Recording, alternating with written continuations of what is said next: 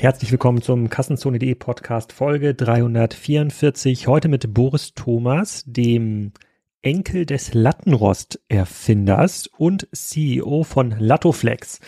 Wer also schon immer mal wissen wollte, wie man weltweit schläft und wer den Lattenrost erfunden hat und warum der Lattenrost im Umkreis vom Bremer Förde, so sagen wir mal 700 bis 800 Kilometer, eine sehr, sehr hohe Akzeptanz fand, darüber hinaus aber fast gar keine, der wird auf jeden Fall schlauer in diesem Podcast. Ich habe eine ganze Menge gelernt, mir direkt danach einen Lattoflex po ähm, Podcast, wollte ich schon sagen, Lattenrost bestellt. Ich bin gespannt, wie sich da ähm, der Schlaf verändert.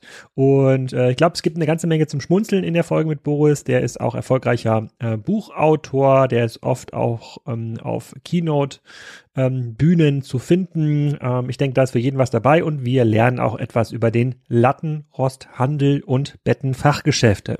Also für jeden, der was mit Handel zu tun hat, ein paar spannende Einsichten in dieser Folge. Für alle, die noch einen Job suchen, schaut unbedingt mal vorbei auf der Spriker ähm, Jobpage. Da sind immer noch über 100 offene Stellen und ich kann ja nur entspannt Podcasts aufnehmen, wenn ich äh, ausreichend viele Mitarbeiter ähm, bei Spriker habe die sich ja um die Arbeit kümmern, die, die da jeden Tag anfällt. Deswegen würde ich mir wünschen, dass wir noch ein paar Bewerbungen ähm, bekommen. Insbesondere im Bereich Sales haben wir noch ganz viele offene Stellen, ganz viele BDAs, also die Leute, die ähm, an der an der ersten Stelle sitzen, wenn so ein Lied reinkommt und mal schauen, ob da jemand wirklich Interesse hat an einem Spriker-Projekt. Da haben wir extrem coole Angebote, ähm, Remote First. Ähm, ihr könnt also wohnen und ähm, arbeiten, wo ihr wollt äh, mit unserem neuen Flow-Modell. Schaut da mal rein. Ich verlinke natürlich auch die Jobs in den Show Notes. Ähm, vorher hört euch erstmal an, was Boris zu erzählen hat.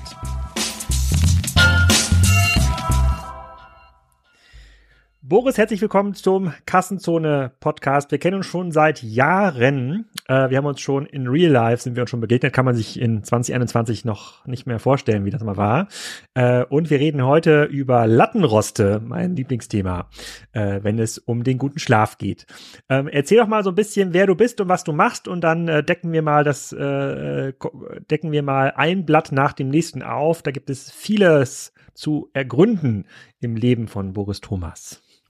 Ja, erstmal vielen Dank, dass ich dabei sein darf heute. Wir kennen uns wirklich schon seit vielen, vielen Jahren und wir kennen uns ja auch noch aus der richtigen Welt, da hast du recht. Man kann sich das kaum noch vorstellen. Man hat, wir haben uns mal auf Partys getroffen und auf Digital-Events.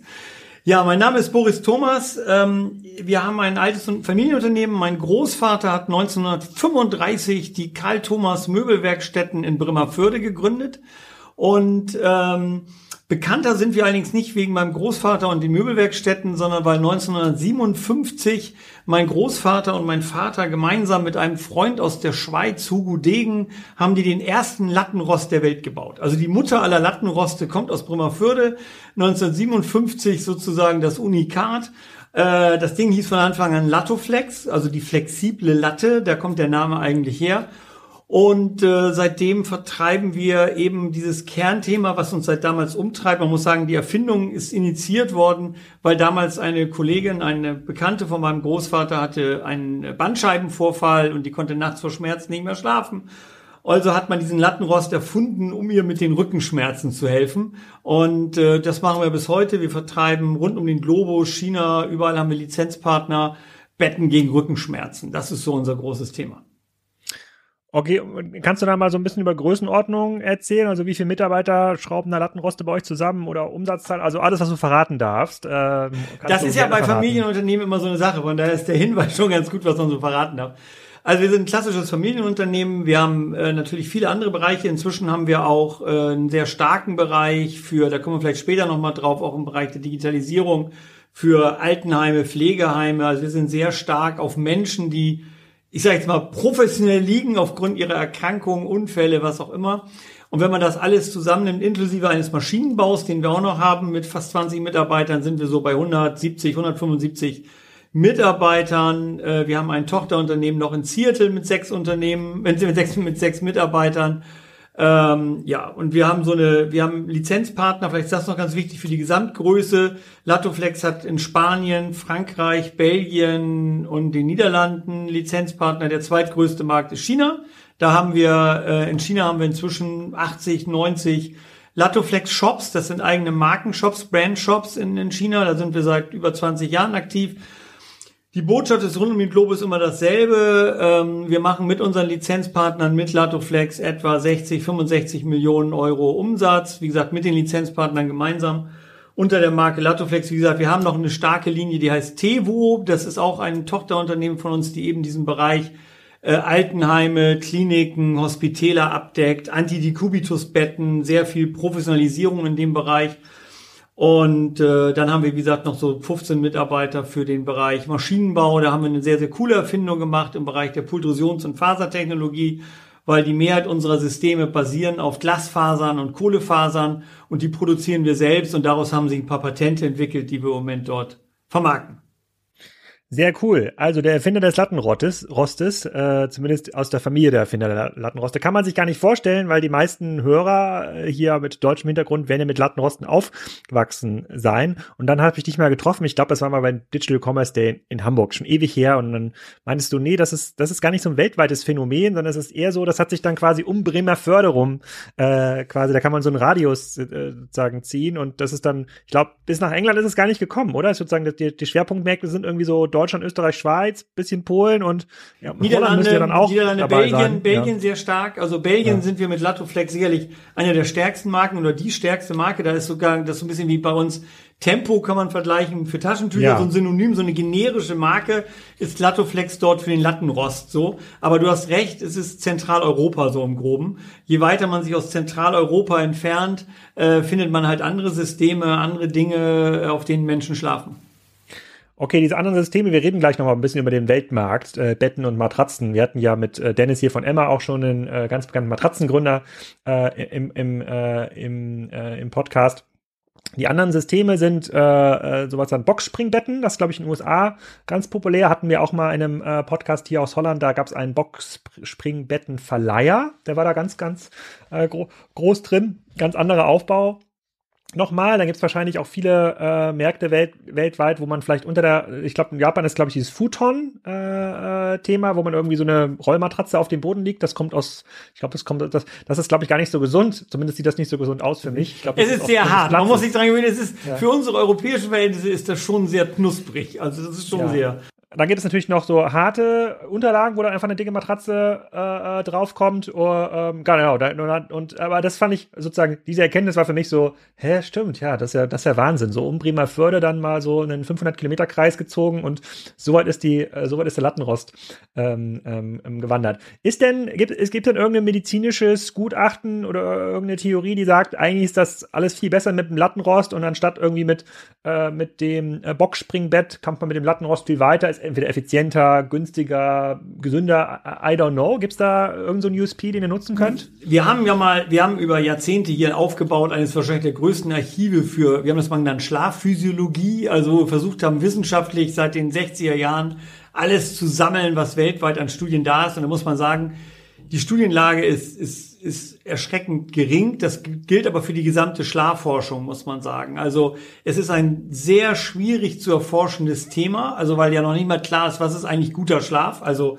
deswegen haben wir uns irgendwann mal fokussiert nur noch auf den Bereich Schmerzen, also so Seitenlage, Schulterschmerzen, Nackenschmerzen, Rückenschmerzen, alles was mit Schmerzen oder eben die Kubitus durch Blutung zu tun hat, das kannst du wenigstens messen.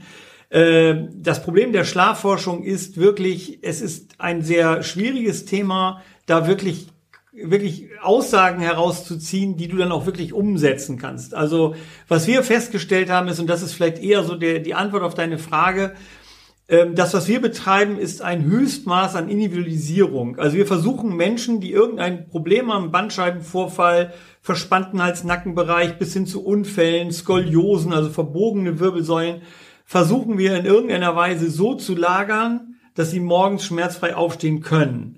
So, das gelingt dir eben nicht. Und jetzt sind wir beim Thema Boxspring.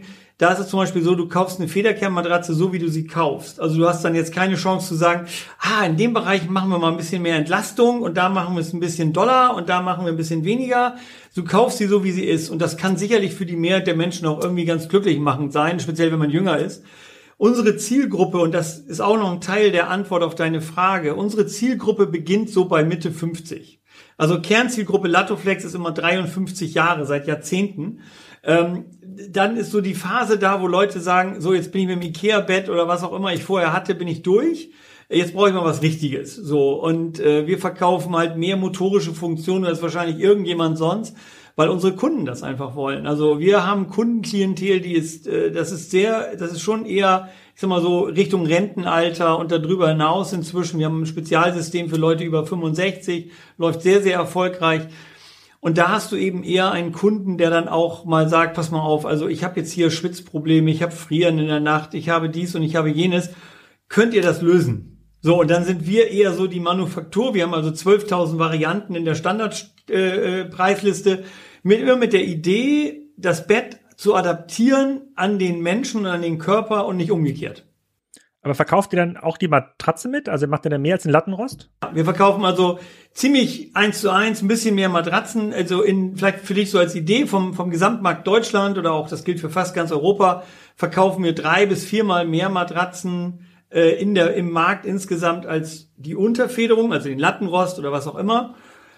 Das liegt aber daran, dass Menschen das auch aus hygienischen Gründen eher wechseln.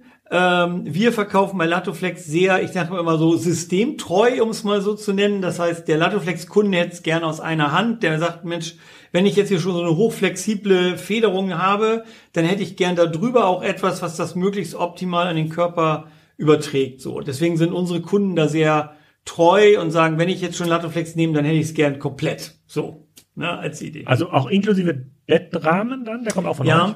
wir haben also, ich sag mal so, es gibt so einen alten Spruch bei uns, der heißt Glattoflex ist Gast in fremden Betten, weil wir zu über 95 Prozent, sage ich jetzt mal so, sind wir der klassische Zweitausstatter. Also die Mehrheit unserer Kunden haben Schlafzimmer. Ich sag mal, die haben sich mal irgendwann für Inter, von Interlübke was richtig Teures gekauft, alles Ton in Ton, schön irgendwie, keine Ahnung, Kirschholz oder so und sagen jetzt, Mensch, da kann ich aber nicht mehr so richtig drauf schlafen. Äh, könnt ihr da Latoflex reinmachen? So. Und wir sind deswegen, das war früher auch immer so ein Running Gag, so zum Beispiel mit der Schöner Wohnen hatten wir das immer, die wollten immer so schöne Fotos von uns haben und wir sind immer sehr technisch. Also wir sind eher die Techniker, die Ingenieure, die dafür sorgen, dass wir eigentlich, und das ist manchmal sehr schade, wir verschwinden in den Betten der, der, der Kunden. Und äh, wir haben über 95 Prozent der Leute haben ein Bett äh, und sagen, Mensch, aber ich hätte jetzt gern Latoflex da rein mit mehr Komfort, weniger Schmerzen, was auch immer, könnt ihr das lösen. Das heißt, wir bauen eigentlich Innenleben, die so gebaut sein müssen, dass sie in möglichst alle Betten adaptierbar sind. Hm, okay, das, das, ähm, das verstehe ich. Und sozusagen der Durchschnittskunde dann ab 53, wenn er dann äh, zu euch kommt und sich da so ein komplett Bett konfigurieren äh, äh, lässt, wenn es jetzt nicht unbedingt in den alten Interlübke-Rahmen rein äh, sozusagen reingequetscht werden muss, der der neue Motor, äh, der neue Motorlattenrost, wo, wo liegt man dann preislich, damit man sich da eine Vorstellung machen kann? Also unsere Durchschnittspreislagen, ich sage jetzt mal so für das System, also Matratze Unterfederung starten wir so, äh, ich sag mal so als Kombi-Pack bei 1400, 1500 Euro VK. Und das Ganze geht dann hoch, dass man mal so eine Preisspanne sieht. Also das teuerste bei uns ist ein, ein Rahmen mit fünf Motoren. Äh, kann man auch über eine App steuern, da ist alles Mögliche drin. Das sind also fünf Motoren und äh, die liegen so bei knapp 5000 Euro. Und die teuerste Matratze bei knapp zwei, das aber dann immer nur für eine Person. Das heißt, ein Doppelbett in der Lübcke, um dein Beispiel zu nehmen, wenn du das Bett schon hast, gibst du dann für das Innenleben knapp 10.000 Euro aus. Mhm. Okay, das, das ist ordentlich. Aber ihr habt jetzt nichts davon. Ich meine, man kann ja auch bei einem Ikea einen normalen Lattenrost kaufen. Wenn ich mir die Kinderbetten angucke, so klassisches Hochbettsystem, äh, da sind ja auch Lattenroste. Davon habt ihr jetzt aber nichts. Also sozusagen dein, dein, dein, dein Opa hat jetzt quasi die Erfindung jetzt nicht so patentieren lassen, dass äh, sozusagen bei jedem verkauften Lattenrost weltweit Lattoflex auch noch was von hat. Das wäre heute ja noch schön, aber wie du weißt, Patente laufen nur 17 Jahre. Wir haben ein Patent gehabt. Also bis in die Mitte der 70er Jahre etwa lief das, dann ist das ausgelaufen. Ja. Bis Mitte der 70er ja. Jahre, wer immer einen Lattenrost kaufen wollte, das ist ungelogen, das ist so, musste nach Bremerförde pilgern und bei uns um ein äh, Vertriebsrecht äh, anklopfen. Äh, erst dann begann ein Riesenboom äh, von, ich sage jetzt mal, Nachahmern oder Leuten, die gesagt haben, wir nutzen das jetzt, diese Idee. Und daraus ist dann der Lattenrostmarkt entstanden. Aber wie gesagt, bis Mitte der 70er Jahre hatten wir einen Patentschutz drauf, so ist es nicht. Aber alle Patente fallen leider mal, muss man sagen. Ich hätte sie ja gerne noch ein bisschen aufrecht gehalten. So, und du als, du als Profi, jetzt sind wir hier unter uns. Du hast ja gesehen, Dennis war hier von Emma Matratzen schon im Podcast auch sehr erfolgreich, ähm, ja, und angefangen hat das ja alles mit der Bett 1 Matratze, die ist bei uns auch in ein, zwei Gästebetten hier im, äh, im Einsatz, also einem, einem Kinderbett und einem Gästebett. Ähm, wenn du da jetzt auf diese Werbung so schaust und auf diese Testberichte, ähm, ähm, also Stiftung Warentestberichte, äh, dies ja, dieses Siegel ist ja immer ganz weit vorne auch in der Werbung, ja, sozusagen beste getestete äh, Matratze, 199 Euro, sozusagen eine Härtelage für für alles. Und du kommst ja jetzt sozusagen, du bist jetzt ja ein Schlafwissenschaftler quasi, der voll, der Vollprofi.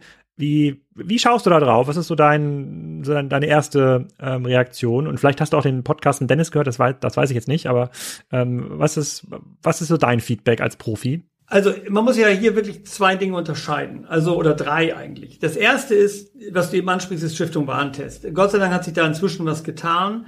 Äh, für mich als, wir sind ja eher so die Schlaffreaks, sage ich mal ganz deutlich.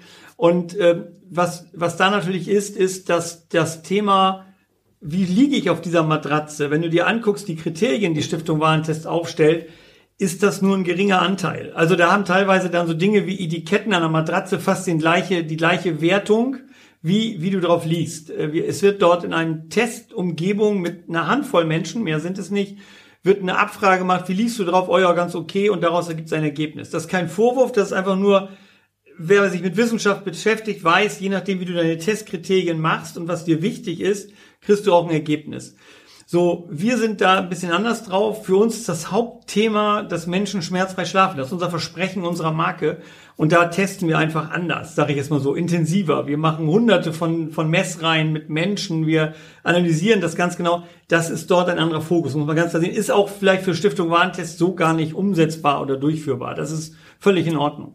Der zweite Punkt ist, man sieht im Moment deutliche Verwerfungen. Ich glaube, ich weiß nicht, ob Kesper auch schon mal bei dir, als sie noch hier waren, im Interview war in der Kassen. Nicht im Interview, aber wir haben sie natürlich in verschiedenen Podcasts haben wir über Kesper gesprochen, aber nie mit Kesper. Kesper war auch, ich bin ja Kesper hoch, hoch verbunden. Sie war auch einer der ersten Podcast-Sponsoren. Ob das jetzt sich so gelohnt hat, Brand Awareness sicherlich. Ähm, aber man weiß es jetzt nicht. Danach haben sie es nicht mehr im Kastzone-Podcast gesprochen. Ähm, ich habe ja mit Nils lange auch äh, in seinem Podcast mal drüber gesprochen, über das ganze Thema. Also es gab natürlich eine Menge Verwerfungen hier im Markt. Äh, ich will die jetzt mal unkommentiert so stehen lassen. Es gab Verwerfungen im Discount-Bereich, das ist ja schon der untere Discount-Bereich, mit der Idee, und das, das ist ja vielleicht, wenn wir auf die Digitalisierung zu sprechen kommen, eines der Hauptherausforderungen im Matratzenbereich, weswegen es auch so schwierig teilweise ist, wie ein Casper zum Beispiel höhere Preislagen durchzusetzen, weil daran sind sie am Ende gescheitert. Es, das ist natürlich, du musst am Ende Varianten reduzieren, um irgendwie ein Vertriebssystem aufzubauen und daraus entstand die Idee einer One-Fits-All-Matratze. Also ich habe eine Matratze und die passt irgendwie für alle. Und das ist durchaus gerechtfertigt, so zu denken, weil es gibt natürlich so eine Art Durchschnittsmensch, der irgendwie ganz, der keine großen Ansprüche hat, für den das ganz okay ist. Und ähm, es hat natürlich aufgrund der Stiftung Warentest und bestimmte andere Dinge, wie gesagt, ich lasse die unkommentiert stehen, weil da ist eine Menge Emotionen dabei, da gibt es auch eine Menge Gerichtsverfahren, die haben sich alle untereinander verklagt. Das ist also wirklich alleine, was Emma und Bett 1 sich da vor Gericht gesehen haben. Da halte ich mich mal raus ein Stück, aber was ich sagen kann von außen ist, es ist eine komplett andere Philosophie. Also es ist so diese Idee von, ich baue da mal eine, die mache ich möglichst billig, weil es ein Mengenprodukt ist und da gibt es auch kaum Varianten und die kaufe ich mir so, unser Anspruch ist natürlich, weißt du, du kannst bei uns jedes Zentimetermaß, du kannst bei uns alles mögliche eingestellt. Wir haben wieder 12.000 Varianten im Standardsortiment, die du kombinieren kannst mit allem Möglichen. Und was vielleicht hinzukommt ist, am Ende sind es ja, ich will das jetzt nicht negativ machen, aber es sind halt nur die Matratze. Wir verkaufen ja das Komplettpaket. Also, weil am Ende ist es ja entscheidend, wo drauf die Matratze liegt.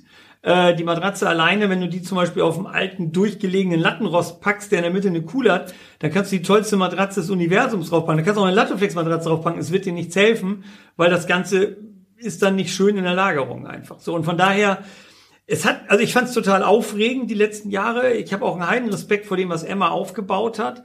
Ähm, Bett 1 lasse ich auch mal bewusst unkommentiert, aber ähm, es ist halt sehr spannend. Auf der anderen Seite hat es eben zu Verwerfungen im Discount-Bereich geführt. Man sieht es an den Problemen beispielsweise von Concord. Ähm, da ist natürlich der Hauptfokus äh, von der Zielgruppe her in der Überschneidung. Ja, ich glaube, ich glaube, ich habe das mal vor drei Jahren getwittert. Ich glaube, vor drei Jahren wurde Concorde nach China äh, verkauft und ähm, ich weiß gar nicht, wie viele aktive Läden es noch gab. Ein paar hundert, ein paar ja, hundert ja. Läden. Also die sind schon noch sehr mächtig. Das ist jetzt nicht so, dass die ja. verschwunden sind. Aber man konnte ganz Concorde für fünf Millionen Euro kaufen. Und dann hatte ich irgendwie getwittert hier für den Preis von äh, sozusagen äh, 5, von 1000 Matratzen im, äh, im Angebot oder 5000 Matratzen im Angebot kann man jetzt Concorde kaufen.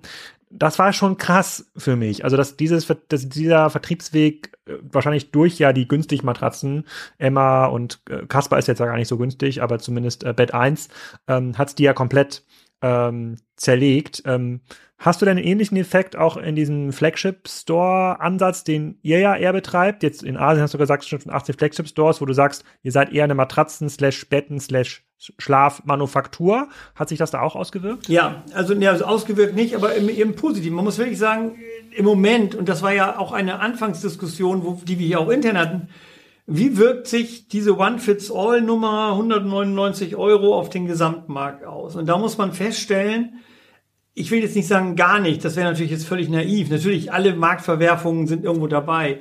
Wenn ich aber zum Beispiel nach China gucke, die auch im Gesamtpreisniveau ja nochmal da drunter liegen, im Durchschnitt der gesamten chinesischen Bevölkerung, expandieren wir dort seit, seit Jahren und auch jetzt in den letzten zwölf Monaten unglaublich stark. Immer mit dieser Kerngeschichte, wir sind nun mal eben nicht 199 One Fits All. Wir bauen nun mal eben ein Spezialbett gegen Schmerzen in der Nacht. So, das ist so unser Anspruch. Und da kann ich nur sagen, manchmal ist das so, das klingt total verrückt, aber ich glaube, da unten gibt es einfach Schlachten und das ist übrigens nicht viel Neues. Also wir haben Ende der 80er Jahre ja diese Discount-Welle gehabt mit dänischen Bettenlager, mit Concord und so weiter. Und eigentlich gibt es jetzt innerhalb dieses Segmentes große Verschiebungen, was im Moment allerdings noch keiner bewiesen hat. Und mir tat es ja fast leid, dass Casper gescheitert ist dann hier in Deutschland, weil es hat bisher keiner geschafft, oberhalb von diesem, ich sag jetzt mal so, Einheitsmatratzen-Ding. Ich brauche mal schnell eine Matratze für ein Gästezimmer oder mir ist es eigentlich egal, ich bin Student oder so.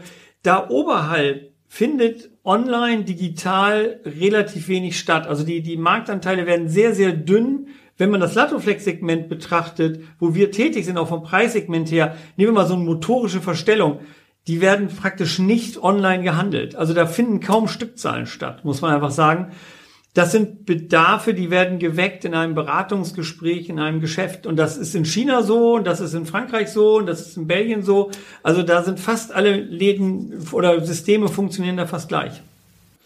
Hm. Da kommst du ja, hast du schon eine perfekte Überleitung zu den Vertriebskanälen, äh, die Kassenzone natürlich immer besonders interessieren. Die, die Matratzen sind ja deshalb auch so erfolgreich gewesen, weil sie anders als ein Concorde und das dänische Bettenhaus geschafft haben, online als Vertriebskanal sehr effizient zu nutzen. Kasper hat das in den USA vorgemacht, hat sich dann aber hier mit den, äh, mit den Preislagen, die dann Bett 1 vorgegeben hat und später dann Emma und da gab es ja noch so zwei, drei Bruno. Ja, gab mehrere. Es gab ja so einen Boom. Ja. Das waren plötzlich ja. 20 Neugründungen ja. oder so. Ja. Auf jeden Fall, damit konnten die nicht mithalten. Das hat dann nicht mehr funktioniert mit den hohen, hohen Werbeeinsätzen, äh, die die gezahlt haben. Ähm, in eurem Markt, für Latoflex, welche Rolle spielen dort Online-Vertriebskanäle? Gar nicht. Also muss man ganz klar sagen, das ist ein Minimum. Also wir vertreiben beispielsweise äh, dieses Bett, was wir haben für den Decubitus-Bereich. Das Tevo-System wird direkt vertrieben über übers, übers Internet auch, kann man auch direkt bestellen, weil wir dort eben auch die Heimpflege und ähnliche Leute erreichen müssen. Da wüssten wir nicht, wo sonst ein Vertriebskanal wäre. Die Mehrheit unserer Systeme wird klassisch vertrieben über sehr kleine familiengeführte Fachgeschäfte. Um es mal ganz deutlich, ist, wir sind nicht bei den Lutzes, wir sind nicht bei wem auch immer da so, ich sag mal hier in Norddeutschland vielleicht Dodenhof oder äh, Kraft oder was auch immer. Da sind wir nicht vertreten, äh, wobei Dodenhof jetzt ja zu Lutz gehört. Aber so, wir sind wir sind eher bei den kleinen, sehr beratungsintensiven Geschäften und ich sag ganz ehrlich, wir haben uns wirklich, wir haben alles versucht. Wir haben in Schweden mal versucht, einen Direktvertrieb aufzubauen für Latoflex, weil wir in Schweden einen neuen Marktstart hatten.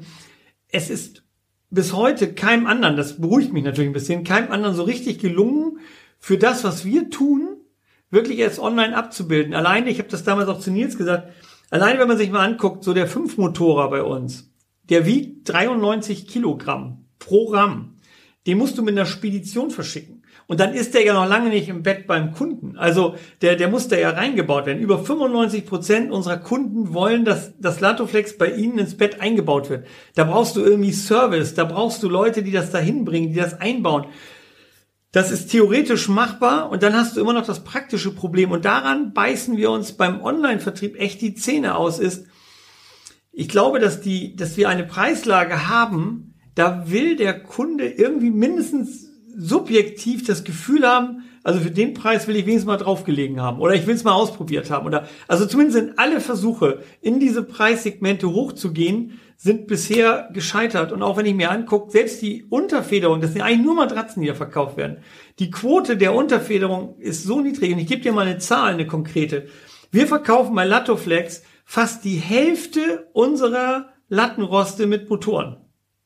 Jeder zweite ist ein Motorrahmen. Das verkauft kein Mensch in unserem Markt, verkauft so eine Quote. Äh, Durchschnitt im Markt sind zwei Prozent aller Lattenroste sind motorisch verstellbar. Aber in unserem Segment sind wir mit fast der Hälfte dabei. Also jede zweite Bestellung eines Kunden ist eine motorische Funktion dabei.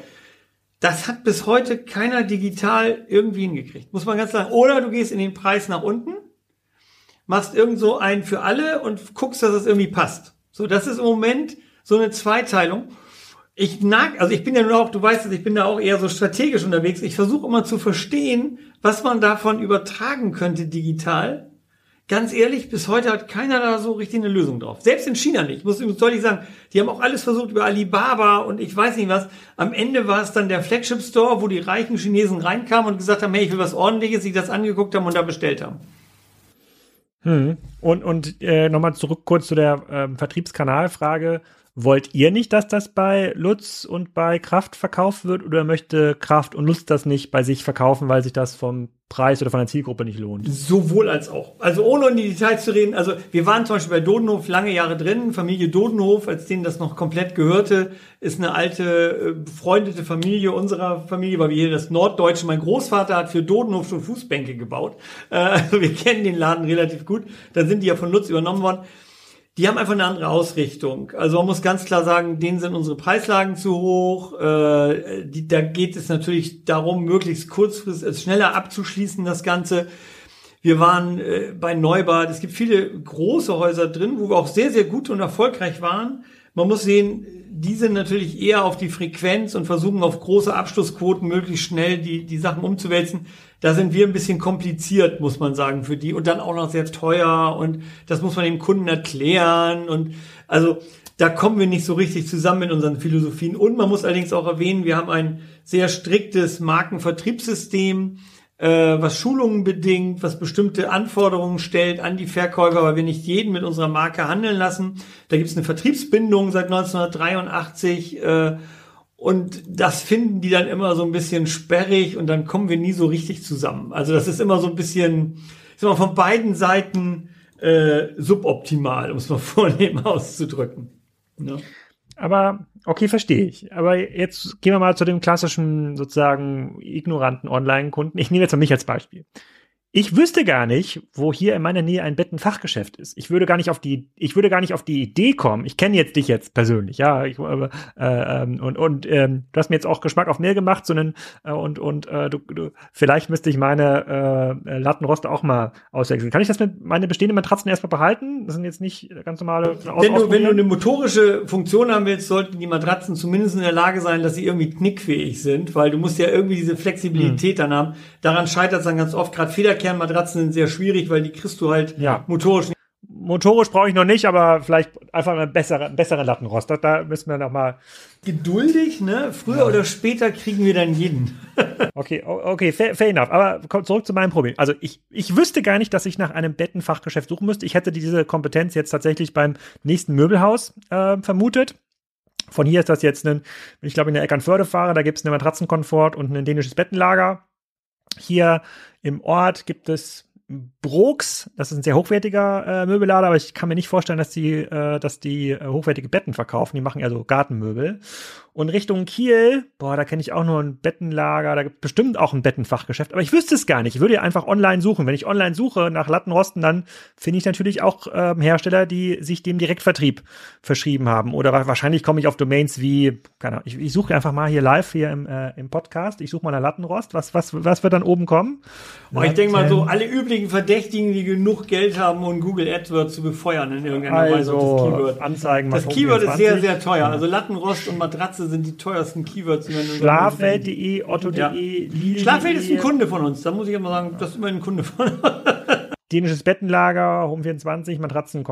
Also ich weiß gar nicht, wie ich jetzt, ohne dich zu kennen, wie ich dich finden würde. Und ich würde sagen, ich habe ja schon einen Premium-Anspruch. Ich bin jetzt quasi in der Dritteinrichtung. Ja, Ikea ist jetzt durch, so, und jetzt müssen die Sachen jetzt auch mal gekauft werden für die nächsten 20 Jahre. Würde ich sagen, dann so ein Lattenrost amortisiert sich ja jede Nacht. Da kann man auch mal drei Euro mehr für, für ausgeben. Aber ich, ich wüsste gar nicht, wie ich dich finde. Was machst du nun? Pass auf, das ist auch echt ein Problem. Das will ich auch nicht schönreden. Das ist echt ein Thema, muss man sagen, auch in der, in der Wahrnehmung, ganz klar. Ähm, das ist sicherlich eine der größten Herausforderungen, die wir aber nicht nur in der Bettenbranche, sondern ich sag mal so generell. Du hast ja auch immer das Thema des Einzelhandels, der Innenstädte, der Sichtbarkeit dessen, was dort passiert. Das ist sicherlich ein großes Problem, weil wir eben sehr, sehr, ich sag mal, sehr kleine Einheiten haben. Das sind Familienunternehmen, wo vielleicht zwei, drei Angestellte sind, wo Teilzeitkräfte sind. So. Das sind hochgradig engagierte, unglaublich leidenschaftliche Schlaffreaks. Und ich gebe dir komplett recht in der Wahrnehmung fallen die hinten runter. Gott sei Dank, wenn ich mir unsere Umsatzzahlen der letzten Jahre angucke, ähm, wie gesagt, gibt es genug Menschen, die dann doch nochmal den Weg finden und wissen, wo sie hinwollen. Man muss allerdings auch sagen, weißt du nur mal so eine Zahl, also knapp 74 Prozent unserer Kunden haben beim Kauf ein Problem. So, 74 Prozent der Latoflex-Kunden haben beim Kauf, die, die, die kaufen nicht freiwillig. Ich sag's jetzt mal ganz deutlich die, die werden gezwungen, dass ich sage, verdammte Hacke, jetzt reicht's. Ich habe jetzt hier mehrere Jahre Schulterprobleme, ich habe dies und jenes, ich habe Bandscheibenvorfall. Äh, es reicht jetzt, ich will jetzt was Vernünftiges. So, und dann, Gott sei Dank, landen die irgendwann mal auf unserer Seite, dann landen die irgendwo bei einer Händlersuche, finden den nächstgelegenen Latoflex-Händler. Wir haben also in Deutschland, Schweiz, Österreich 650 Händler. Ja, wir haben keine Flächendeckung. Es wird immer noch Regionen geben, gerade wenn ich an den deutschen Osten denke oder so, da sind wir sehr, sehr unterpräsentiert, weil da einfach der Fachhandel nicht so stark ist. Wir haben ländliche Regionen. Das ist eben, da muss man mal eben auch 30, 40 Kilometer fahren. Ich weiß aber auch von unseren Händlern, die haben teilweise riesen Lieferradien, 100, 150 Kilometer, weil eben der Kunde ist ein Problemkunde. Das ist eben der, der sagt, Nee, ich will das jetzt lösen. 74 Prozent aller Leute haben beim Kaufakt ein Problem. So. Und das ist der, der treibende Faktor. Und ich gebe dir völlig recht. Jemand, der einfach sagt, aber ah, Mensch, ich brauche eine Matratze, ich google mal eben, der ja, aber ja, ich, ich möchte Widerspruch einlegen an dieser Stelle. So, ich bin ja, ich habe ja für mich gibt's ja nichts Schlimmeres, als in den Laden zu fahren. Ja, mich ins Auto zu setzen, zu irgendeinem Laden zu fahren, zu irgendeinem Parkplatz, vielleicht jetzt gibt's noch dieses Hygienekonzept, dann muss ich noch einen Termin machen, ja, dann, oh, das ist so, ja, das ist so, jetzt, jetzt angenommen, ich finde euch, ja, jetzt Latoflex und vielleicht gibt's irgendwie, keine Ahnung, Testberichte oder Foren, wo ihr sagt, so Latoflex ist sozusagen die beste. Dann komme ich jetzt auf eure Webseite, dann sehe ich jetzt hier 200er, 300er, 900er System, ja, ähm, ich weiß jetzt gar nicht, was der Unterschied ist, aber angenommen, ich will jetzt das 300er System, ich will jetzt einfach so zweimal ein Meter Lattenrost kaufen. Und ich, und ich will einfach nur diesen Lattenrost. Ich will nirgendwo hinfahren müssen dafür, wie, wie äh, ähm, ohne dich jetzt zu kennen. Kann ich das? Sehen unsere Händler anrufen, die liefern auch direkt raus. Die ja. Frage, die die aber stellen werden, ist natürlich sofort, Maße, wo soll das rein, passt das da rein? Also du wirst ein paar Fragen beantworten müssen. Das hast du aber bei jedem Lattenrost. Deswegen ist das Lattenrostgeschäft auch immer schwieriger als das Matratzengeschäft, weil du ja immer gucken musst, wo muss das rein? Also du musst irgendwie rein. Und das ist so ein bisschen wie ein Einbau von einer Küche. Du kannst dir eine Standardküche kaufen in der Hoffnung, dass die irgendwie in deine Ecke passt.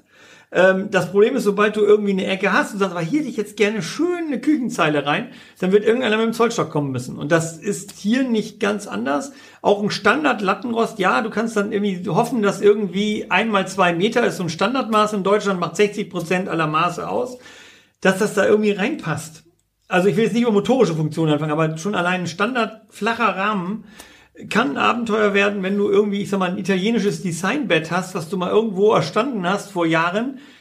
kann ein Problem sein, da. Nee, ich habe ich hab, ich hab, ich hab eins vom dänischen Bettenhaus. Ach, hey, dann passt das. Dann passt ja, das ist, das ist. Gut, ich meine, die meisten haben irgendwie Seitenauflagen, da kriegst du das schon rein, aber man muss ein bisschen gucken. Es ist nicht so, es ist nicht zu 100 Prozent äh, problemlos. Das ist richtig.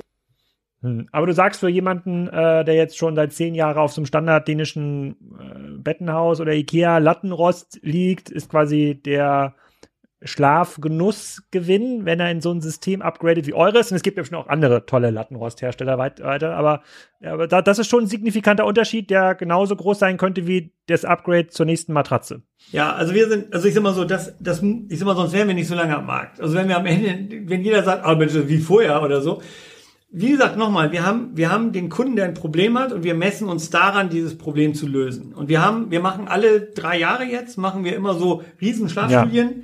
Da haben wir jetzt beispielsweise bei der letzten knapp 200 Testschläfer eben vorher, nachher mit Fragebogen und Notar und wissenschaftlich begleitet und haben gesagt, okay, sind eure Probleme gelöst? Und was wir im Moment feststellen ist, dass, das können wir auch in der Werbung so behaupten, weil wir es eben immer wieder neu messen. Das haben wir jetzt dreimal hintereinander durchgeführt mit fast denselben Ergebnissen. 93,8 Prozent aller Menschen nach vier Wochen auf Latoflex im Vergleich zu ihrem bisherigen System haben ihre Probleme gelöst mit weniger oder keinen Rückenschmerzen. So, und 93,8 Prozent, das ist nicht 100 Prozent, das wird wahrscheinlich nie jemand erreichen, aber wir sind da relativ nah dran. Auch, man muss sagen, auch aus dem Grund, und das wissen wir eben auch aus den Erfahrungen der letzten Jahre oder Jahrzehnte, wenn ein Kunde damit nicht klarkommt und sagt, na, das ist mir immer noch ein bisschen zu hart oder zu weich oder in der Lordose habe ich ein Problem oder der Schulter, dann habe ich bei Latoflex mindestens eine Chance. Ich kann immer noch was verändern. Also ich habe nicht das komplette System, wo ich sage, alles Mist, ich schicke zurück, weil wir müssen ja auch über eins reden. In dem ganzen Bereich One Fits All hast du exorbitant hohe Rückgabequoten, die alle verschweigen. Keiner redet offen drüber, aber die sind zweistellig. Machen wir uns nichts vor. Die zweistellig haben die mindestens an Rücktransport. Da haben wir eine Chance. Also wir haben im Moment eine Rückgabe. Wir geben auch eine Garantie für diese vier Wochen. Die Tiefschlafgarantie. Wenn du nicht mit klarkommst, nehmen wir es zurück. Und wir haben da im Moment eine Rückgabequote von 1000 Systemen, nehmen wir zwei zurück. Das ist im Moment unsere, unsere Quote. Das liegt aber daran, dass wir einen unzufriedenen Kunden in einen zufriedenen wandeln können, weil wir dann, wenn jemand kommt, der sich damit auskennt, auch sagen kann, pass auf, wir machen das hier nochmal ein bisschen härter und hier machen wir es ein bisschen leichter und da justieren wir nach. So, und wenn du das alles zusammennimmst, haben wir eine sehr große Chance, und das ist ja unser Anspruch, dein Problem zu lösen. So, wenn einer sagt, weißt du, ich habe kein Problem, ich schlafe in der Hängematte, super, sage ich, komm, kauf dir eine Matratze, mach was du willst, alles gut. Und da gibt's ja genug Menschen von, wo es so ist. Und das ist total in Ordnung. Wir haben wirklich Leute, die sagen, pass mal auf, ich habe hier ein Problem, könnt ihr mir helfen? Mich nervt es jetzt so sehr, das beeinträchtigt meine Lebensqualität so sehr, ich will es gelöst haben. Und das ist unser Anspruch. Okay, dann eine letzte Frage zum Vertriebsweg, dass das Produkt profitabel ist für euch als Hersteller, das ist mir schon klar. Ja, zwei Fragen noch. Ähm, einmal dieser Vertriebskanal Bettenfachgeschäft. Ähm, wie hat der sich in den letzten zehn Jahren entwickelt? Also, das ist ja auch was, das muss ja nicht in der Haupteinkaufsstraße sein. Das sind ja wahrscheinlich irgendwelche Industrielagen, gehe ich mal von aus. Ähm, ja, ähm, so, wie sieht, wie sieht das für euch aus? Also kommt, könnt ihr da noch eine deutlich höhere Durchdringung erreichen, insbesondere in Ländern, die den Vorteil des Lattenrosttests noch nicht erkannt haben? Und das zweite ist natürlich die Loyalitätsfrage. Jemand, der dort einmal gekauft hat, fängt der dann quasi an für seine ganze Familie, fürs Gästezimmer, fürs Zweithaus in dem Alter an der Ostsee, kauft dann auch nochmal äh, nach. Genau, und äh, genau. Und dann haben wir noch ein paar andere Themen, die wir besprechen müssen, aber erstmal das. D dazu ganz, vielleicht ganz kurz ja, wir haben eine, eine relativ gute Durchdringung. Ist ja mal, ich würde mal schätzen, im Fachgeschäftsbereich gibt es vielleicht zwei, zweieinhalbtausend Fachgeschäfte, wenn wir Innendekorateure und so ein paar Handwerker noch dazu nehmen. Wir sind mit 660 dabei. Das ist auch sehr stabil über die letzten 20, 30 Jahre. Also schwankt immer mal ein bisschen, da gibt, gibt man auf. Es hat nicht ein flächendeckendes Sterben des Fachhandels gegeben. Also es haben ja viele Leute, auch vor zehn Jahren gab es BBE-Zahlen, Mensch, der Fachhandel 20 Prozent gehen raus. Was sicherlich ein Problem ist, sind so Nachfolgeprobleme, die wir im Moment feststellen. Es gibt sehr viele Gründungen aus den 50er, 60er Jahren, wo jetzt äh, die sagen, Mensch, also ich will jetzt das Geschäft aufgeben, die Kinder wollen nicht, weil die irgendwo in der Industrie einen guten Job haben. Das ist sicherlich ein Thema. Insgesamt muss man aber sagen, wir sind sehr stabil. Wir haben, wie gesagt, auch teilweise sehr viel, gerade in Süddeutschland so, das ist der sogenannte Südbund, das sind so Handwerker, Innendekorateure, die sehr, sehr stabile Familienbusinesses sind, sag ich mal so, und die machen einen guten Job. Und äh, von daher sind wir da eigentlich relativ gut aufgestellt, sage ich jetzt mal so. Und wir haben eine sehr, sehr, das ist vielleicht eine zweite Frage hier noch, äh, die Bindung ist an die Marke Latoflex extrem hoch. Wir haben eine extrem hohe Wiederkaufrate und wir wissen eben aus den Fall, zum Beispiel jetzt, wir haben auch während der Corona-Zeit immer tolle Aufträge gekriegt, weil Leute gesagt haben, okay, jetzt ist die Zeit, mein, mein Ferienhaus mal mit neuen Betten auszustatten. Ich habe Latoflex zu Hause, ich kaufe es mir auch für mein Ferienhaus. Oder wir haben beispielsweise mal viele Jahre lang Latoflex in den Actros LKW für LKW-Fahrer geliefert, gibt's heute noch als Option. Oder für den Caravan-Bereich, wo Leute sagen, ey, ich schlafe so geil auf Latoflex in meinem Caravan, das hätte ich jetzt gern zu Hause und kaufen das dann für zu Hause. Also das ist schon ein Effekt, den wir den wir sehen können, absolut. Mhm. Okay, also und, und, und ähm, also es funktioniert, der Betten, euer Markt hat jetzt noch kein fundamentales Problem, wie jetzt die ja, Mode-Fachgeschäfte, würde ich mal sagen, die haben, glaube ich, ein deutlich größeres äh, ähm, Problem, aber perspektivisch klingt es schon so durch, dass man A, in neue Märkte ja eher mit Direktvertriebsmodellen starten muss und natürlich ähm, irgendwann hast du ja dieses strukturelle Nachfolgeproblem schon, äh, ähm, äh, siehst ja schon in eurer ähm, Gewinn- und Verlustrechnung. Dann müsste man ja schon starten. Also würden euch jetzt wie anderen Herstellern die Bettenfachgeschäfte aufs Dach steigen, wenn ihr jetzt versucht, ähm, den Latoflex äh, Serie 200 online direkt zu verkaufen, weil wenn ich da auf eure Website gehe, mir konfiguriere, habe ich immer parallel gemacht, dann werde ich ja zum Fachhandel geschickt. Wenn ihr jetzt selber verkaufen wird, sagt dann der Fachhandel ist nicht? Nö, also das auf keinen Fall. Ist ja mal so, wir haben, wir haben eine Vertriebsbindung, an die halten wir uns auch. Also wer die Vertriebsbindung äh, erfüllt, sage ich jetzt mal so, da gibt es bestimmte Bedingungen, die erfüllt werden müssen. Das ist auch kartellrechtlich so abgesegnet. Der darf Latoflex verkaufen. Da war, wir waren ja auch, wie gesagt, bei den Großen, bei den Möblern und so. Da bin ich, habe ich auch keine Berührungsängste irgendeiner Art. Wir haben jetzt parallel ein Agentursystem aufgebaut, in dem es möglich ist, spezielle Produktlinien auch online zu vertreiben. Das bauen wir im Moment gerade so ein bisschen aus. Also das, aber wir machen das immer so, dass wir das sehr, sehr solide aufbauen. Also ich habe da keine, ich habe da keine Lust auf Harakiri-Aktion, weil ich eben auch weiß, die Marke Latoflex gilt es zu schützen und zu bewahren. Also ich werde ja, ich bin ja der Verteidiger von Latoflex und nicht von Vertriebssystemen, muss man ganz klar sagen. Aber wie gesagt, unser Anspruch ist da immer, mit sehr langfristigen Partnern sehr lange zusammenzuarbeiten, wobei ich die nicht so definieren würde und sagen würde, auf Quadratmeterzahl, wenn die irgendwie zu groß oder zu klein oder hier oder da. Wie gesagt, du hast eben auch zum Beispiel jemanden genannt, den du da gegoogelt hattest, dass es ein Partner von uns, der sehr stark im Internethandel ist, auch mit Latoflex. Und das ist ja auch kartellrechtlich so vorgegeben. Also das ist ja nichts, was ich als Hersteller beeinflussen darf, um es mal ganz deutlich zu sagen. Ist ja die Geburtsgeschichte auch von Bed 1. Die sind ja entstanden dadurch, dass Hersteller in unserer Branche versucht haben, ein Vertikalkartell, sage ich jetzt mal so als Vorwurf, haben sie auch Strafe für gezahlt, aufzubauen, indem sie Vertriebskanäle geblockt haben. Ähm, das darf ich gar nicht. Ich darf weder Preislagen vorschreiben noch andere Dinge. Äh, das ist so, wie es ist. Ich bin da eher dran interessiert, dass ich natürlich Partner finde. Und da muss ich ganz klar sagen, da habe ich, worauf ich keine Lust zu habe, sind irgendwelche Garagenleute, die sagen, ey, gib mir mal zehn Latoflex-Matratzen, die verticke ich hier mal auf Ebay oder so. Das bringt meiner Marke nichts, das bringt auch den Kunden nichts, das macht mir mhm. auch keinen Spaß. Also ganz ehrlich, das ist Okay, gut. Das Business verstehe ich. Wir müssen gleich nochmal darüber reden, sozusagen, wie ich hier sozusagen in meiner Umgebung an einen guten Fachhändler komme.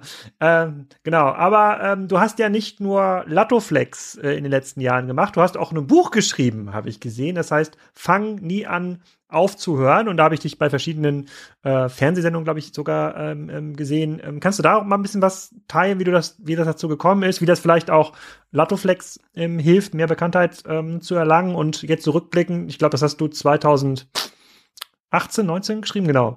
Äh, was, was, du jetzt als erfolgreicher Autor, wie schaust du denn auf die letzten zwei Jahre zurück? Also das Buch ist wirklich toll gelaufen. Das war eigentlich, äh, ist es dadurch gekommen, ich halte relativ viel Vorträge. Also du hast ja auch gesagt, du hast mich mal irgendwo auf dem Vortrag gesehen, auch ich bin auch bei einer äh, Speaker-Agentur unter Vertrag und so. Und dadurch kam es mal irgendwann vor ein paar Jahren, dass ich Kontakt hatte mit dem Campus Verlag, was ja so einer der größten deutschen Wirtschaftsverlage ist. Und ich gesagt, Mensch, eure Story mit Latoflex, so wie ihr durch die ganze Zeit gegangen seid, die ganzen Verwerfungen als Familienunternehmen, das ist so mega spannend. Herr Thomas, hätten Sie Lust, ein Buch drüber zu schreiben? Und darüber habe ich ein Buch geschrieben, äh, fangen nie an aufzuhören. Ist übrigens gerade das zweite. Es gibt also im September, kann ich schon mal hier als Vorankündigung, man weiß noch keiner, im September gibt es im Campus mein zweites Buch, äh, Teile die Wolken und finde den Weg, heißt das Ding. Und bei Fangen an nie aufzuhören habe ich einfach versucht, meine Erfahrungen aus diesen ganzen auch Verwerfungen, die wir hier gerade diskutiert haben, die auch unser Team immer wieder neu gefordert haben, in ein Buch zu bringen und zu sagen, wie gehe ich als Unternehmer in einem Familienunternehmen eigentlich mit Krisen um? Da sind Interviews drin mit viel spannenden Leuten, sage ich mal so. Ein Sven Jansky als Zukunftsforscher kennst du vielleicht oder ein paar andere Leute. So, da habe ich versucht, das zu bündeln. Und deine zweite Frage war ja, was hat das mit Latoflex zu tun? Naja, es ist ein Latoflex-Buch. Es ist, es ist entstanden aus meinem Unternehmertum bei Latoflex, aus dem, was wir so machen. Es ist ein Interview mit meinem Vater drin über die Gründung von Latoflex und seine Perspektive als Unternehmer, äh, weil am Anfang war Latoflex sehr unerfolgreich. Also wir haben fast zehn Jahre lang das Ding nicht richtig von zum Laufen gebracht, bis es dann anfing in den 70er Jahren. So, und das ist doch alles in dem Buch drin. Und mir hat das aber eine Riesenfreude gemacht und es ist Gott sei Dank auch echt toll gelaufen im Campus Verlag, muss man sagen. schönes, erfolgreiches Buch. Deswegen haben sie jetzt gesagt, komm, wir machen ein zweites Buch äh, und das erscheint im September. Habe ich das Manuskript vorletzte Woche abgegeben, war so mein Corona-Projekt, mein Lockdown-Projekt, war das Buch zu schreiben. Und du konntest quasi jedem erfolgreichen äh, ähm, Manufakturchef auch empfehlen, so ein, so ein Buch zu schreiben. Also hat das zu mehr, führt es denn dazu, dass jetzt die Fachhändler melden und sagen, ach, dann lass doch mal die Bestellung für Datoflex nochmal aufstocken oder kann man das nicht so direkt? So naja, ich glaube, die, die Quote wird man sehr schlecht als KPI oder wie auch immer mal definieren können. Wäre aber sicherlich ganz spannend.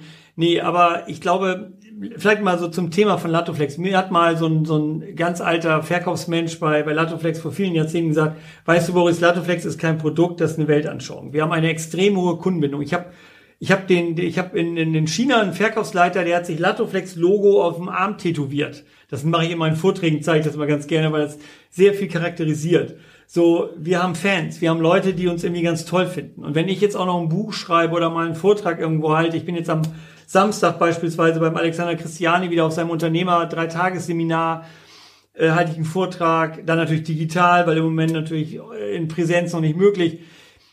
Das ist einfach etwas, was diese Marke ausmacht, dass Menschen da sind, dass eine Familie da ist, dass es eine Langfristigkeit gibt. Und wie gesagt, wir haben weltweit eher Fans als Kunden. Also wie gesagt, wenn jemand sich in China schon anfängt, von einem norddeutschen Unternehmen aus Bremerförde die Marke auf den Arm zu tätowieren und sein Bein sogar, der seine Wade ist inzwischen auch mit Latoflex tätowiert, dann, dann, dann ist das eine Geschichte. Weißt du, das ist, das drückt eine ganze Menge aus. Und so ein Buch, sage ich jetzt mal so, ja, ich würde schon sagen, ich glaube einfach, dass eine starke Marke, das ist so wie bei Apple und Steve Jobs, braucht auch immer irgendwo jemanden im Hintergrund, wo man sagen kann, das ist der Unternehmer, der für diese Marke steht. Und ich glaube, dass darum geht's eigentlich. Das geht gar nicht ums Buchschreiben, aber so um diese Sichtbarkeit, um zu zeigen, wofür man steht. Wir machen jetzt diesen Podcast hier, weißt du, so, ich bin derjenige, der dann da vorne steht und sagt, hör auf, das ist Latoflex und das ist nicht Latoflex und dafür stehen wir und dafür stehen wir nicht und so. Und das macht eine Menge von dieser Kraft dieser Marke aus. Ne? Weil es eben nicht irgendwie eine Vertriebsmarke ist, die sich jemand ausdenkt, um auf Amazon irgendwas zu verticken. Also wir verlinken das Buch nochmal in den Show Notes. Fangen nie an aufzuhören, das Mindset für Manager und, äh, und Macher. Dann aber nochmal kurz zurück, zu den letzten Minuten nochmal auf das Latoflex-Thema. So, wenn jetzt, jetzt, wenn ich mir jetzt über vorstelle, es gibt irgendwo ein Startup, was sich überlegt, wie greifen wir diesen Lattenrostmarkt an, dann werden die ja sich überlegen, ach, Produkte verkaufen, das ist ja total 1990.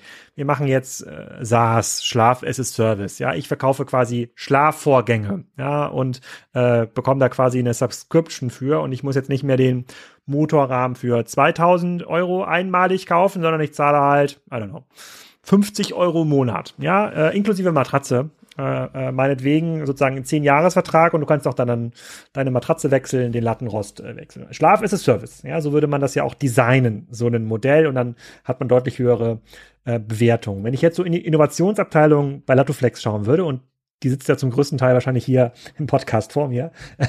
wie, wie, wie geht's denn dann in so eine Richtung? Weil Subscription ist ja, mm, wäre ja eigentlich schon eine Lösung. Äh, also eine ganz Lösung ehrlich, wir haben, was meinst du, wie viele Brainstormings, Meetings wir über solche Drachenmodelle, wie man sie mal nennt, wie würde, wie würden wir eigentlich ein Unternehmen gründen, was uns Marktanteile wegnimmt? Wie würde das aussehen?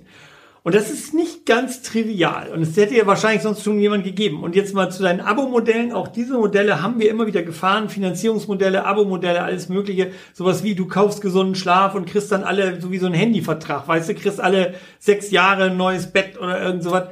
Die sind alle gnadenlos gescheitert, weil am Ende der Kunde sagt, ey, kaufe ich, reicht mir gut und dann nerv mich nicht damit. Also dafür ist das Thema vielleicht auch nicht präsent genug. Mhm. Also es ist nicht ganz trivial. Wir haben da ganz lange drüber nachgedacht, ähm, weil wir haben auch immer diesen Konflikt zwischen, je, je teurer du wirst, desto mehr Varianten wirst du haben, weil du mehr Problemkunden hast. Äh, wenn du mehr Varianten hast, kriegst du wieder das Problem mit der Logistik, äh, das Handling. Also das ist nicht ganz trivial. Ich habe da wirklich ganz ehrlich, ich habe auch äh, über die letzten Jahre im Speziellen, wo ja nun dieses Thema One Fits All, Bed 1 und so weiter hochkam, mir das immer wieder angeguckt und gesagt, wie müsste man ein Startup aufbauen? Und bis heute kann ich nur sagen, haben alle Leute Geld verloren in dem Bereich, weil noch keiner ist, was nicht bedeutet, dass es das nicht gibt. Also ganz ehrlich, ich will, ich stehe hier nicht und sage, dass es unmöglich ist, aber es ist nicht eine ganz triviale Sache. Wenn es so wäre, wären die Zahlen anders und Leute hätten es schon lange angegangen, weil der Markt ist spannend an sich, so muss man sagen. Auch wenn er natürlich insgesamt limitiert ist, der wächst auch nicht. Das Gesamtvolumen an Matratzen ist jetzt sehr konstant, also weil die man muss sagen, selbst Bett 1 hat es ja nicht geschafft, die, Wiederverkaufs-, die Wiederkaufraten in irgendeiner Weise nennenswert zu senken in Deutschland. Wir sind immer noch bei 10 bis 12 Jahren eine neue Matratze. Wenn mir das nicht gelingt, das runterzuschaufeln, bleibt das Ding relativ konstant, so von der Anzahl der Menschen her. Das ist ja so wie so ein Grundbedürfnis. Ja. Also von daher, ich sag dir ganz ehrlich, ich kann dir keine richtig kluge Antwort darauf geben. Ich hätte gerne manchmal eine, sage ich auch. Und wir haben uns wirklich nächtelang, tagelang hier eingeschlossen und gesagt, ich habe immer gesagt, ich habe mein Team auch immer gequält. Ich habe gesagt, Leute, sagt mir, wie müsste ein Startup aussehen? Dann gründe ich das sofort, dass uns richtig wehtut. So. Und dann wird das aber im Detail, also von außen, was ich eher glaube, vielleicht nochmal so ein Punkt dazu. Wir haben ja ein Digitalisierungsprojekt gestartet und haben uns überlegt, was kann man an der Matratze digitalisieren? So jetzt mal rein von der Digitalisierung, ja nicht vom Vertriebskanal. Und wir haben eine Messmatte oder Messmimik entwickelt, speziell für den Bereich der Altersheime und der Heimpflege. Also wenn Leute, Leute zu Hause gepflegt werden, kannst du jetzt über ein Handy nachgucken, was auf unserem Bett, ob die Person drauf liegt, ob sie runtergefallen ist, ob sie sich genug bewegt hat. Und du kannst einkaufen gehen und kannst ohne Sorge für Mama und Papa, kannst du einkaufen gehen und weißt immer, da ist alles in Ordnung zu Hause, weil das ist ein Riesenthema da hast du einen richtig schönen Hebel. Weißt du, da kannst du jetzt eine App machen, da kannst du Sachen dran koppeln, da kannst du Sachen machen. Da sehe ich Abo-Modelle sehr, sehr stark, weil da hast du das Thema der Pflege, die sehr massiv wachsen wird in den nächsten Jahren. Das ist ein Riesenmarktsegment, da hast du einen konkreten Nutzen. Da, da sind Leute bereit zu sagen, okay, das kaufe ich mir jetzt, diese Messmimik von euch, weil damit habe ich eine Chance. Das heißt also Tevo Smart One heißt das System. Und da kann ich dann äh, über eine App permanent kontrollieren, wie geht's Oma, wie geht's Opa, was läuft damit und so weiter. Das geht super. Für den Vertriebskanal bedeutet das jedoch nach wie vor, habe ich keine korrekte Lösung, muss ich dir ganz ehrlich sagen. Das ist so. Hm. Okay, ähm, dann vielleicht nochmal Abschlussfrage. Rest von 2021 sieht ja so aus, als würden dann die Läden doch wieder regelmäßiger aufhaben und man kann dann ohne Hygienekonzept vielleicht mal in den Laden gehen. Sozusagen, was steht an bei euch? Was sind die großen Sachen, worauf du äh, schon nach vorne schaust? Ist es die, ist es jetzt endlich die Reise nach China, die Messe, die jetzt doch stattfinden kann? Also auf alle Fälle, die Chinesen, also die Chinesen, das nur ganz vorweg, sind ja sehr eigen da. Ich glaube, die haben auch ein anderes Krisenbewusstsein. Also die haben mich schon im Frühjahr immer eingeladen zu allen möglichen Messen. Ich soll dann einen Vortrag halten auf Händlerkongressen. Die haben gesagt, Leute, wir haben Corona, ich komme da gar nicht hin ohne Quarantäne. Ach ja, habt ihr ja noch, dann komm einfach, wenn es vorbei ist. Also die sind da sehr, sehr entspannt. Ja, wir haben natürlich jetzt wirklich ein paar blutige Monate hinter uns. Das war nicht witzig. Wir liegen jetzt so bei 90, 95 Prozent vom Vorjahr, was natürlich immer noch sensationell ist. Äh, bei den geschlossenen Geschäften, auch jetzt mit dem, mit dem, mit der Testpflicht, das ist noch nicht so richtig. Aber es wird natürlich jetzt besser. Unser großes Thema ist im Moment, äh, also wir haben natürlich sehr viel Webinare jetzt durchgeführt, auch für Endkunden, die haben super funktioniert, muss man sagen. Das machen wir weiter. Großes Thema bei uns sind motorische Verstellungen, weil das ist ein Riesenthema, das geht seit Jahren ab ohne Ende. Motorische Verstellung ist das große Thema schlechthin. Ich habe eine Einladung in Anfang September zur großen Shanghaier Möbelmesse. Da haben wir einen großen Lattoflex-Stand und einen riesen Händlerkongress in irgendeinem super Schuppen in Shanghai wahrscheinlich wieder. Da muss ich einen Vortrag halten. Ich muss irgendwie im, im September nach Shanghai, das ist mal sicher. Und äh, nee, ansonsten werden wir, wir haben schöne neue Flyer entwickelt, wir haben eine riesengroße, weil nach wie vor übrigens ganz nebenbei, die Haupt, die, die wichtigste Kommunikationsform für Latoflex ist nach wie vor der Zeitungsbeileger. Also das ist für unsere Zielgruppe der größte Bringer schlechthin ist der Zeitungs... Wir, wir streuen im Jahr 15, mhm. 16 Millionen Zeitungsbeileger alleine über ganz Deutschland. Das ist sensationell, die funktionieren. Die haben wir schöne Sachen vorbereitet, auch für die motorische Verstellung. Also im Moment bereiten wir uns auf den großen Boom im Sommer vor. Möge er denn dann kommen, aber wir gucken. Sehr cool. Das war doch mal unterhaltsam. Wir haben eine ganze Länge gelernt über den Matratzenmarkt, über den Lattenrostmarkt. Insbesondere, wir müssen uns gleich nochmal über äh, äh, sozusagen meinen Zugang zum Bettenfachhandel äh, unterhalten und jedem sei das Buch äh, empfohlen und auch die Vorträge mit dir. Vielen Dank, Boris. Ich bedanke mich, war ein tolles Gespräch. Vielen lieben Dank. Das war's. Der Lattenrost ist bestellt und jetzt wisst ihr, warum in Italien kaum Lattenrostbetten zu finden sind. In der nächsten Folge geht es weiter. Muss ich mal gucken. Ah, mit Marc Vielmann, glaube ich zumindest. Ähm, da habe ich auf jeden Fall morgen Termin im Kalender stehen. Wenn alles funktioniert mit der Aufnahme, dann äh, könnt ihr vielleicht zum Wochenende euch weiterbilden zum Thema Augenoptik, Handel, online wie offline. Da hatten wir vor kurzem Mirko Kasper von Mr. Specs ähm, hier. Vielleicht schaffen wir es auch nochmal eine Perspektive von Apollo ähm, einzuholen. Aber vielleicht zum Wochenende erstmal die Perspektive von Marc Vielmann. In diesem Sinne, viel Spaß, eine schöne Zeit und schlaft gut.